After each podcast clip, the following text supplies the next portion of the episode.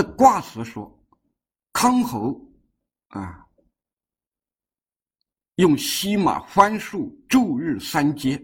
就康侯啊，受到天子很多赏赐啊，送了很多马，番薯很多，昼日三接，嗯，一天就接到三次赏赐。康侯，那民族地上敬，那就不是立诸侯国吗？那民族地上敬，君子以自昭明德。因为大家可能这样，因为如果你没有什么什么什么特别的基础的话，我我这个主题是平天下治国嘛。立天下是这样子可以说，立天下，你像大有啊，这就是这就是这就是立天下了。先王以建万国，亲诸侯，那也是分封诸侯。比卦那也是立天立天下嘛。后面就是是命告四方啊，啊，这个官呢，先王以醒方啊。那么这里晋应该是到诸侯层面了啊，就是康侯啊，接了天子很多赏赐，昼日三接，一天接三次，嗯。那么从这个大象上来说，自招明德，离卦自己从地上面升起来。所以在《论语》中，自招明德。子曰：“苟正其身矣，于从政乎何有？不能正其身，如从政何？”说如果一个人能够正其身的话，对从政来说有何有何难处呢？有什么困难呢？如果不能自正其身，那还能？那还能拿从政怎么样？还怎么去从政呢？季康子问政于孔子，孔子对曰：“正者正也，子帅以正，孰敢不正？正者正也，以字解字。啊，打铁还要自身硬。这正者正也这么四个字，基本上就穷尽了孔子他的这个政治思想中的。一个主要部分叫导之以德，他的政治思想是两部分嘛，导之以德，齐之以礼。导之以德这一部分说一千道一万，就是正者正也。政治在孔子看来就是正己而后正人啊，正者正也。子帅以正，季康子是鲁国的执政上卿所以你作为统帅，你能够率先。正己，孰敢不正？啊，子曰：“庸也，可是南面。”啊，孔子称赞这个冉雍啊，有人君的风度。嗯，他的一些德行可以做大领导。那么，这种以自招明德，实际上就是自正，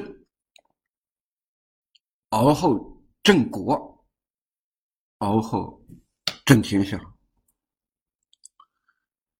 下面节，泽上有水，节。君子以治速度，易德行。泽上有水，泽在下是吧？下面是个沼泽，兑卦嘛，兑为泽嘛，上面是个坎嘛，坎为水嘛。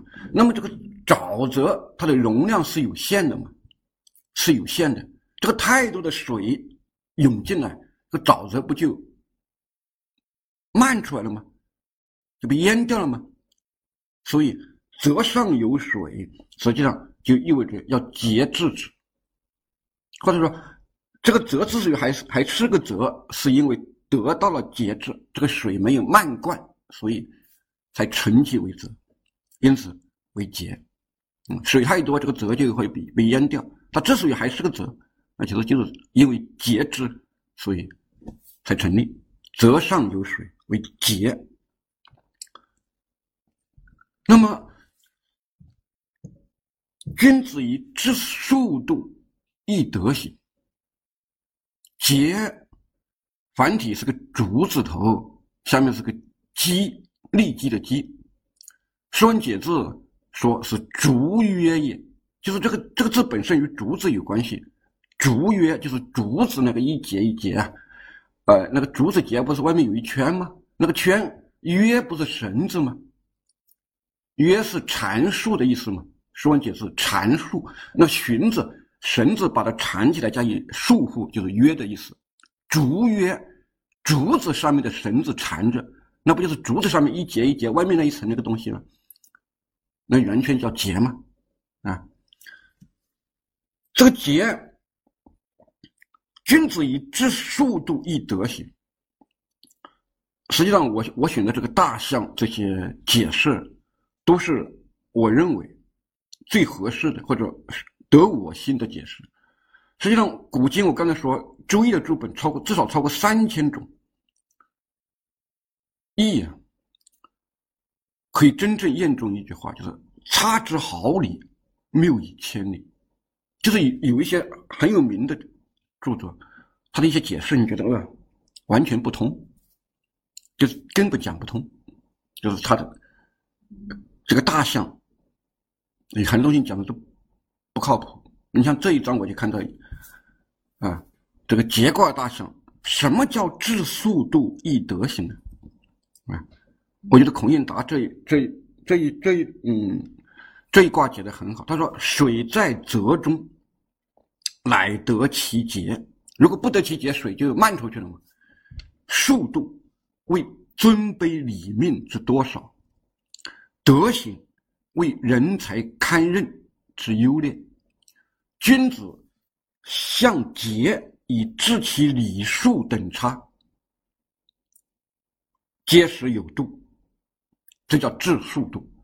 一人之德才任用，皆使得宜，这叫易德行。君子以知速度，知速度是什么呢？孔子说：“为器于民，不可以假人。”就作为君主来说，手里掌握的这两个东西，一个是乌纱帽，就民；一个是器，就是与这个民相对应的规格的待遇。以以春秋时期来说，那就是说，呃，你能不能够坐车啊？你坐什么规格的车？你穿什么样的袍服啊？你家里吃饭用几个鼎啊？你坐在那里下面垫几层席子？啊你家里跳舞多少人可以跳啊？你用什么音乐啊？你可以立几座庙啊？这些都是器。名是什么呢？是爵位。孔子说，作为统治者，只有这两样东西是不能借给别人的。为器于民，不可以假人。假就是借。那么器是什么？就知速度。那么。名是什么呢？易德行，就是说，根据你的能力给你职位，职位就是名嘛。那么速度是什么呢？尊卑礼命之多少？所以我选了两章。孔子谓季氏：“八佾舞于庭，是可忍也，孰不可忍也？”八佾，佾就是列的意思，八列，每列八个，那就是八八六十四，这是天子的规格。将帅以两。啊，这个杀就念成帅，杀人的那个杀，将帅就是诸侯六，大夫四，四二，由八至二，一个二的等差。即使是鲁国的大夫，他只能用四四十六，而他用了八八六十四，所以孔子说：“即是非礼。”八佾在他们家八佾舞于庭。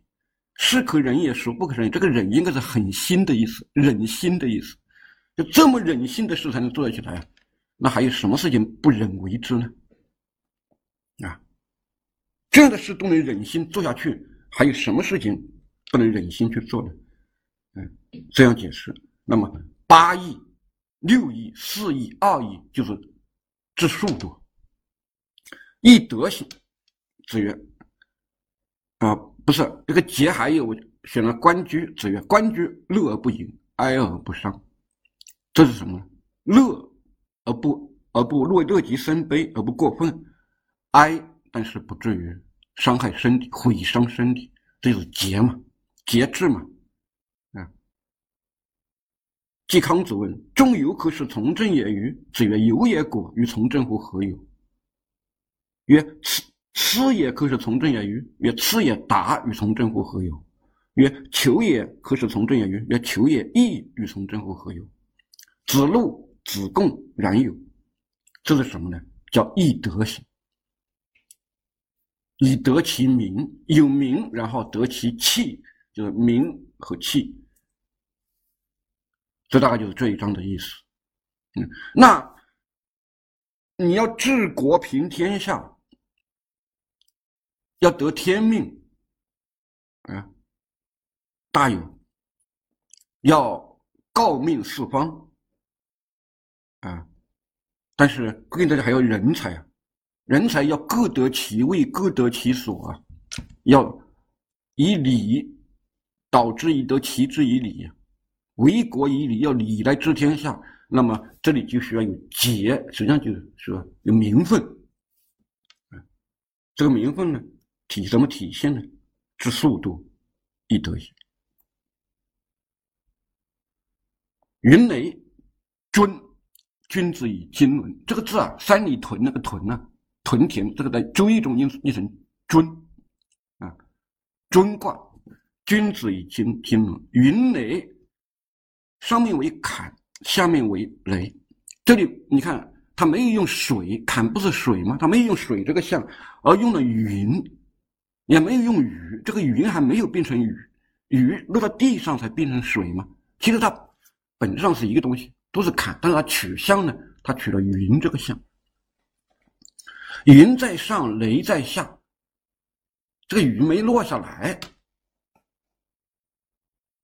这是周易的第三卦。也就是说，它次于乾坤二卦，乾坤之后接着就是个尊，它的它的卦辞，它的它的个彖辞说：刚柔始交而难生，动乎险中。大亨真，雷雨之动莽淫，天造草昧，宜见侯而不宁。他的卦辞说：元亨利贞，勿用有攸往。利见侯，动乎险中，下面是正险，上面是坎，刚柔始交，一个是乾，一个是坎，它是表示阴阳啊，乾坤的天地的力量刚刚交汇在一起，万物初生，那个种子啊，刚刚好不容易在地底下冒出来的的意思，这就是尊卦，天造草昧。这个世界还是一片草昧世界，所以它表示难。这个“尊”呢，就是万事开头的意思，表示它难。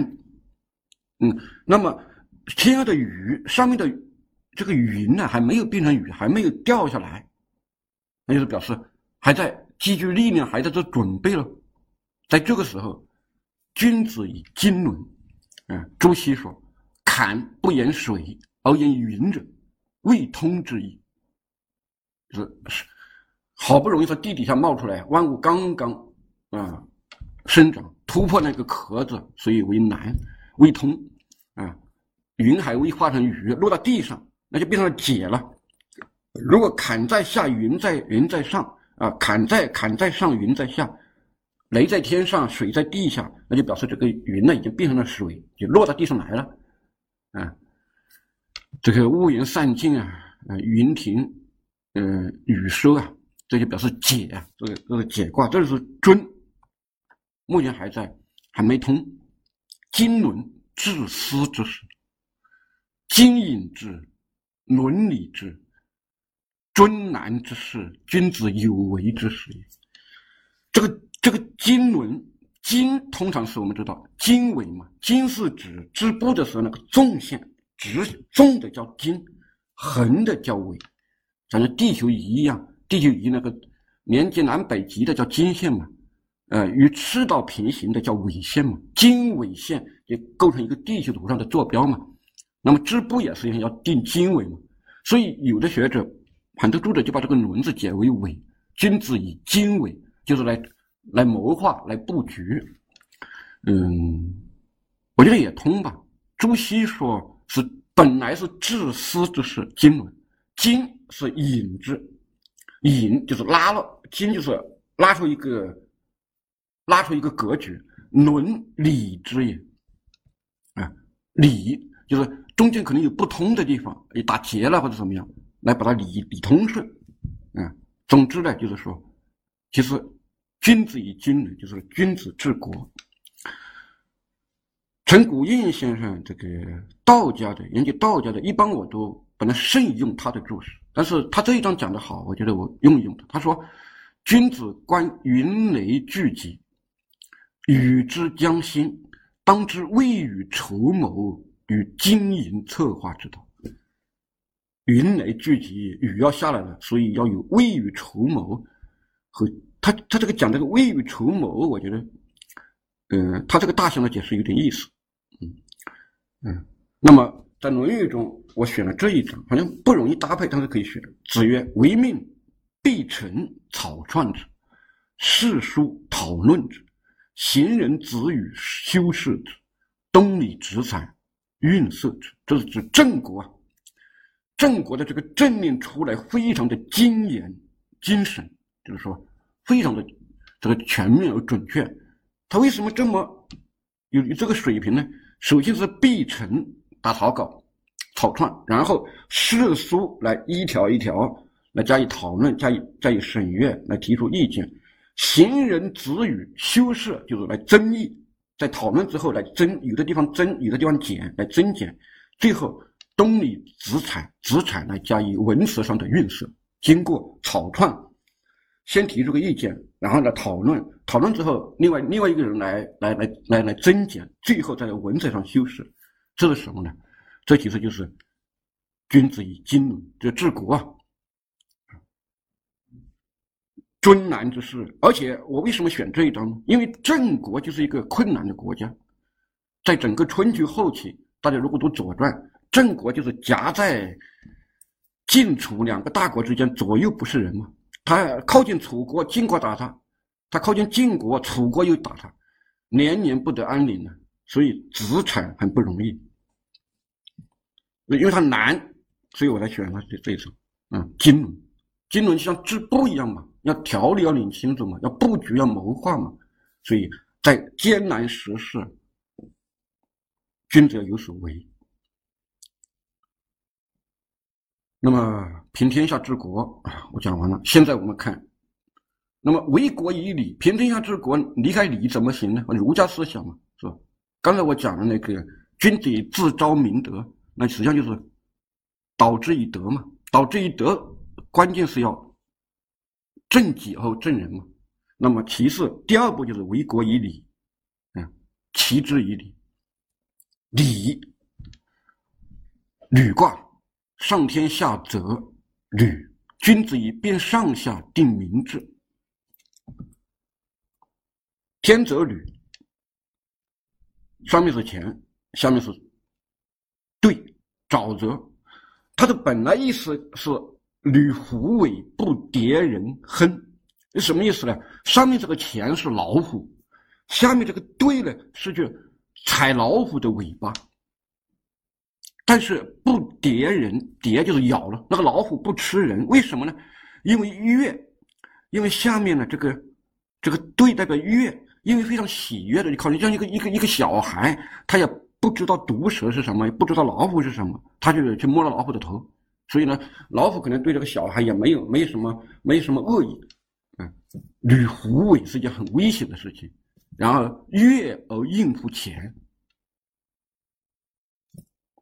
他本来是讲的这样一个意思，但是呢，呃，博书义的博弈的就把这个吕呢，就就是。博弈这里所有的“吕”字，嗯，都是“礼”字，就直接直接是博弈这个“吕”字就是个“礼”字，而且我们知道《说文解字》啊，《说文解字》解这个“礼”，礼吕也，就用“吕”来解这个“礼”。《说文解字》是东汉的嘛，嗯，许慎嘛，那么他肯定晚于《周易了，要晚于这个大象嘛。《论语》中大家知道，孔子说：“不学礼，无以立。”不知礼无以立，所以礼关系着做人嘛。因为礼是规范，你不懂不懂规范，你就到处得罪人喽，到处和人产生冲突了。所以寸步难行啊。所以不能不能不能自立。所以礼履是人的鞋子嘛，同时也是人所踩的地方，人所走的路嘛。所以履意味着人遵循着礼，踩在。这个礼所铺成的大道上，《诗经》中说：“周道如砥，其直如矢，君子所履，小人所视。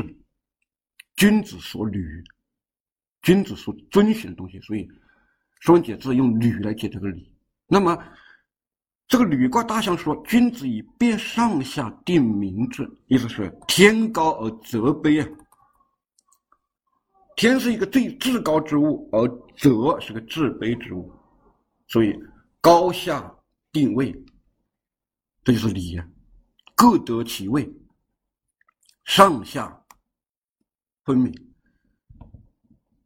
这大象说：“辨上下，定民志。”孔子曰：“天下有道，则礼乐征伐自天子处；天下无道，礼乐征伐自诸侯处。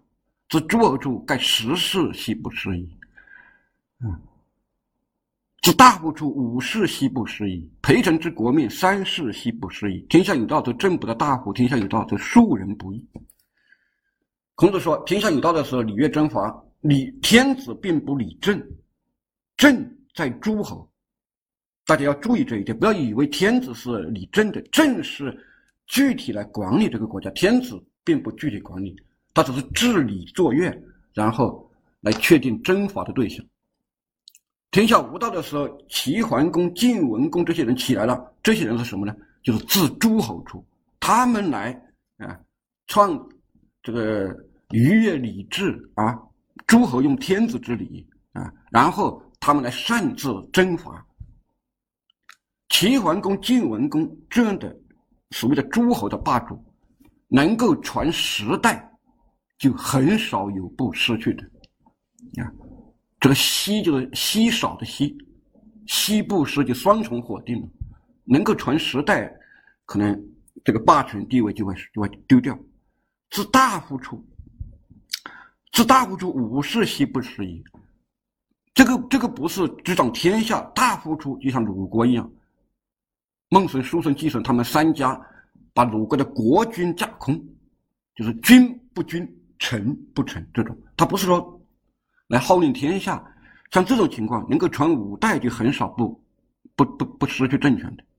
陪臣之国命，陪臣就是大夫的家臣，大夫是诸侯之臣，大夫的家臣对诸侯称陪臣。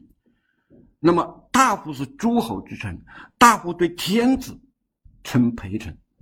比如说管仲是齐桓公的亲，他去朝见周天子。他就叫自己为陪臣，因为齐桓公是天子之臣，他是齐桓公之臣，啊，叫陪臣。这个陪臣有时又叫重臣，重复就是臣之臣，臣之陪的意思。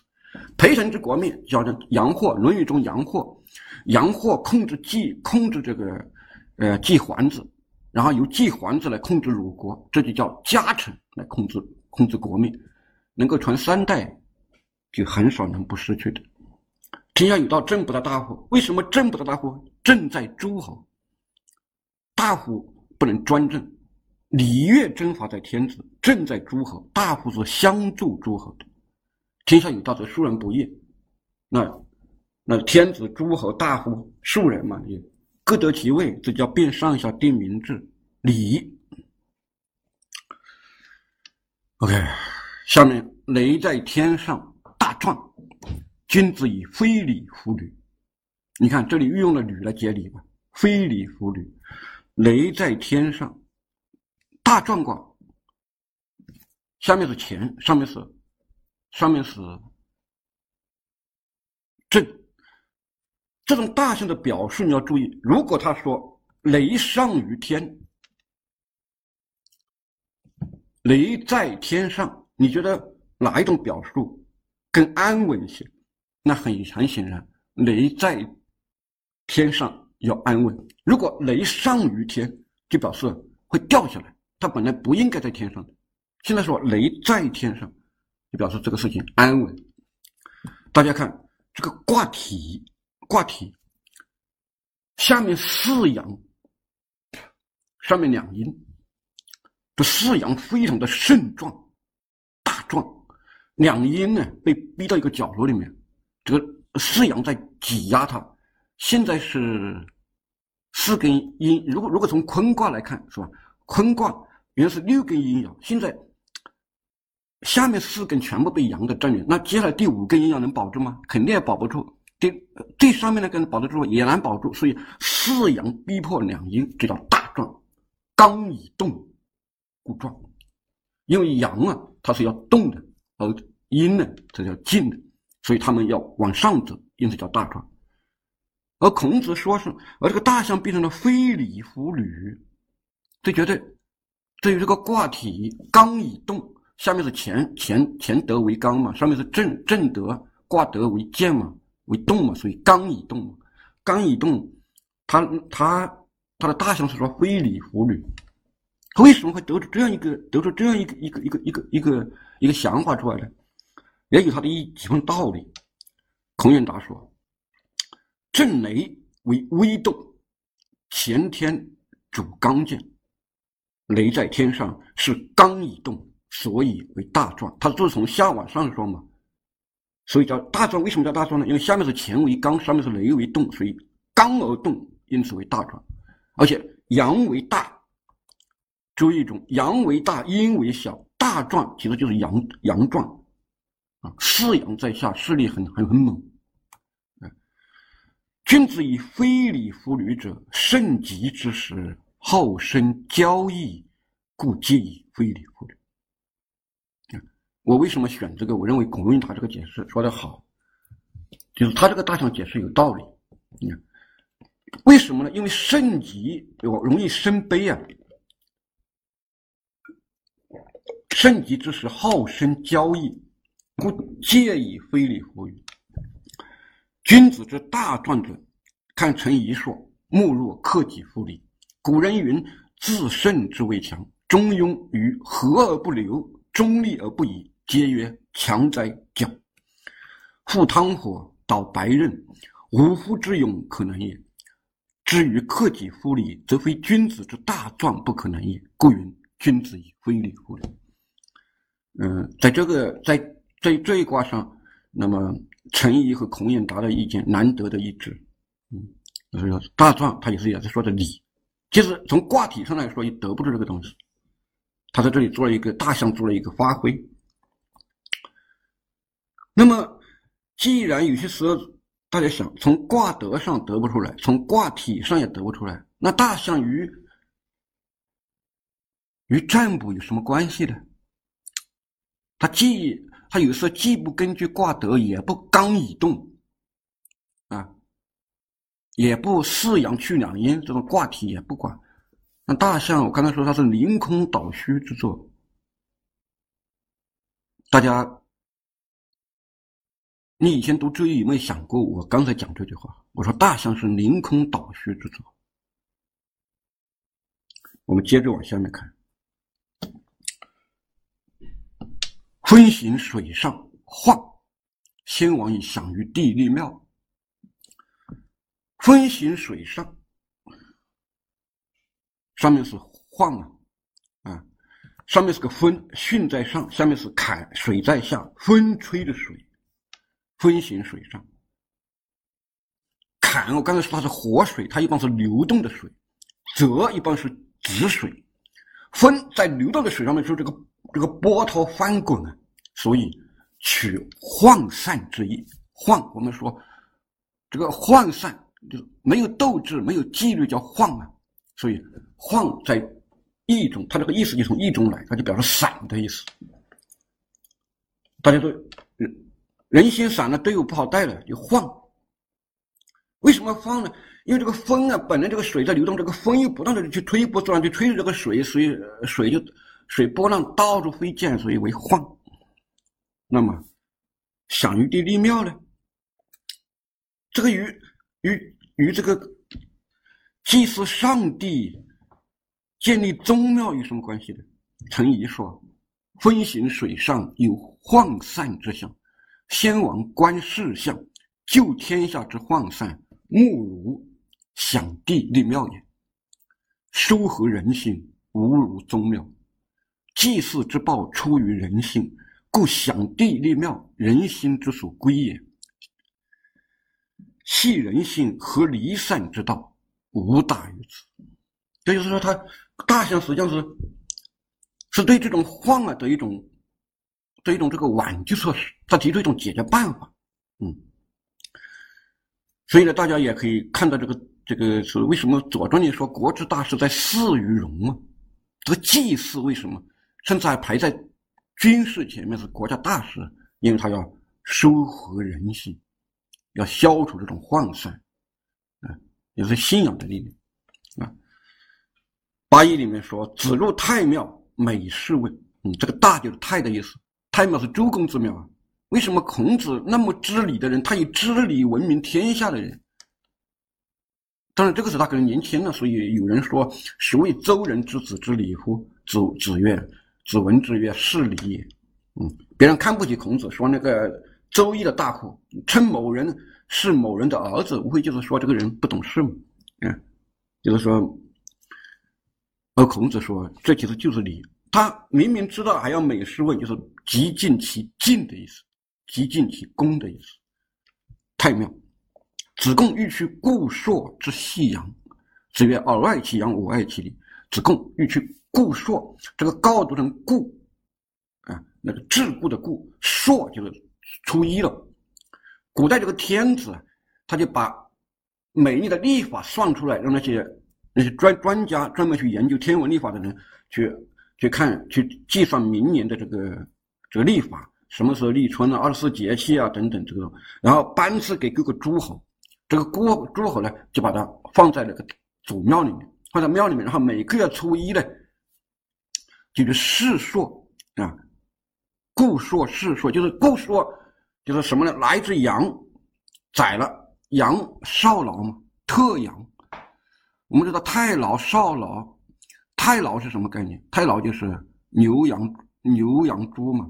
这叫太老，单用一牛叫特牛，它其实也是太老的资格。没有牛用羊猪叫少老，就是牛是关键，没有牛就低了个档次了。然后羊猪是少老，没有猪单用一羊叫特羊，也是少老。在这个故说就是单用一羊，细羊，这个细羊就是生的，杀了但是没有烹煮，就是。已经杀死了，洗剥干净了，但是没有煮的，叫细。就送一只洗不好的羊放在那里，但是鲁国的国君不去了，这个礼呀已经衰衰废了，所以子贡看了很生气，觉得你人都不来了，你还装模作样送放着羊摆在这里干什？干脆把这个羊呀撤了。然后孔子说：“尔爱其羊，我爱其礼。”这个爱是吝惜的意思，就是子贡啊，你是舍不得这只羊，而我是舍不得这只礼。孔子认为。聊胜于无嘛，虽然说人不来了，但是送只羊在，嗯，还有个意思啊，是吧？别人看到了以后会觉得，哎，为什么这里有只羊呢？他会问，会琢磨这个事，然后以后也许能够恢复这个固朔之礼。你羊都没有了，没有踪迹了嘛，所以这样的话就更加不行。那么这个晃，其实它是指这个祭祀宗庙啊，对于。人心的收拾作用，这也是礼嘛。嗯，敬天法祖。OK，下面还有几分钟。呃，因为我之前好像嗯，主办方给我提了一些呃，这个同志们想了解的一些问题，我稍微回答一下。啊，注意的大象的象是什么意思？象就是象征嘛。嗯。包括了什么啊？大象、小象有什么区别？大象就是解释一整个卦的。刚才什么叫大象，我就跟大家讲了嘛。它就是上下两部分，是吧？两个卦，两个卦，然后呢合起来讨论，然后得出一个卦名，然后再引申出一个人事出来，就是道德啊、治国这方面。小象就是没爻的，嗯，比如说，如果是乾卦的话，乾隆勿用，这是爻辞嘛。小象说：“乾隆勿用，阳在下也。为什么勿用呢？因为还在下。嗯，献农在田，利见大人。他的小象说：献农在田，得失仆也。嗯，怎么解释周易的意义？我刚才说，实际上在我看来有两种是确定的：第一就是变，第二种就是容易化繁为易。”化难为易，但是说有的人说还有不易的意思，嗯，我好像没怎么看到。就是不要玩的那么高深，能看到什么就是什么。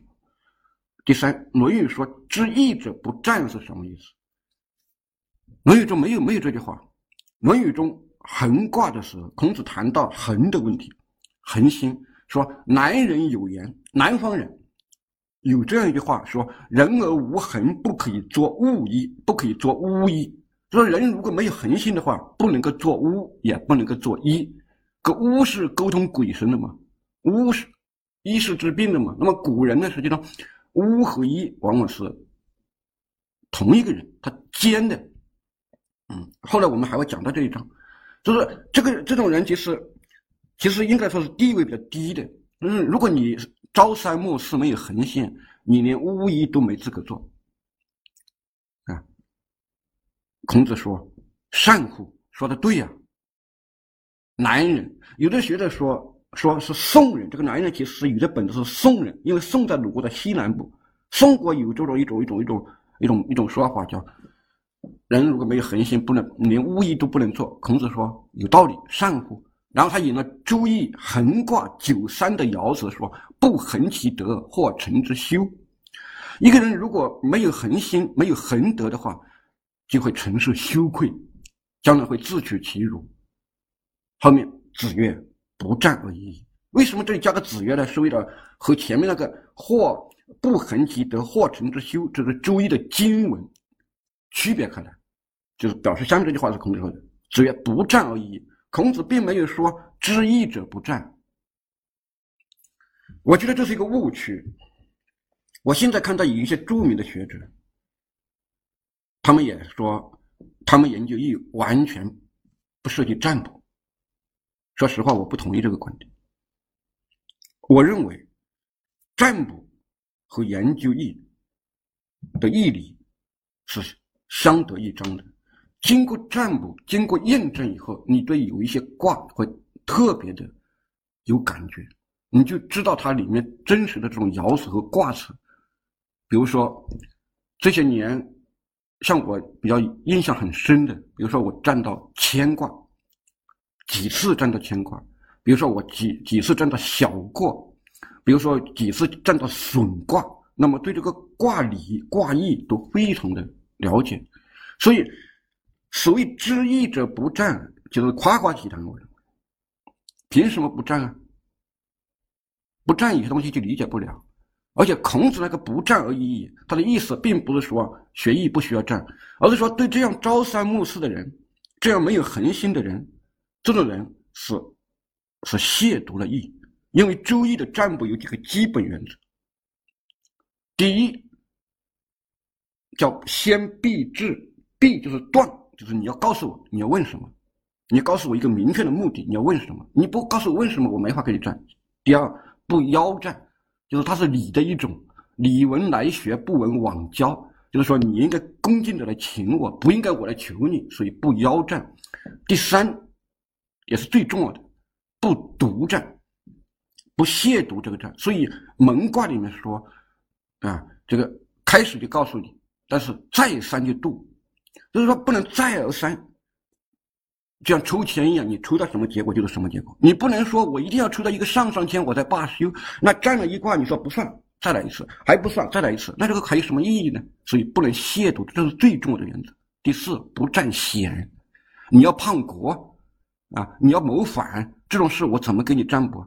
张载说：“亦为君子谋，不为小人谋。”因为我跟你占险，这个事情我知道了你的秘密，说不定你把我占了以后，我把你占了以后，你到到时候要杀我灭口怎么办呢？而且义为君子谋，所以义不占险。这四个原则：第一，你要交代我要占什么；第二，我不能我不能主动求你占，赖着你占；第三，最重要的，不能一而再的为同一件事情占。不亵渎这个这个占卜，义小事不用，它是个非常严肃的事情。第四，不占险。那为什么不占而已呢？因为你朝三暮四，你这个人没有恒德，实际上，对你这样的人，占卜有什么用呢？因为占了一次你不满意，你还会占第二次，占了第二次还会占第三次，所以不占而已。这个不占，就是说这种人不值得为他占卜，这是一个经得住检验的解释，其他所有的解释都是没用的。说什么知义者不占，这种人就夸夸其谈，我至少我不认可。那么，呃，因为因为直播的需要，所以今天讲到这里。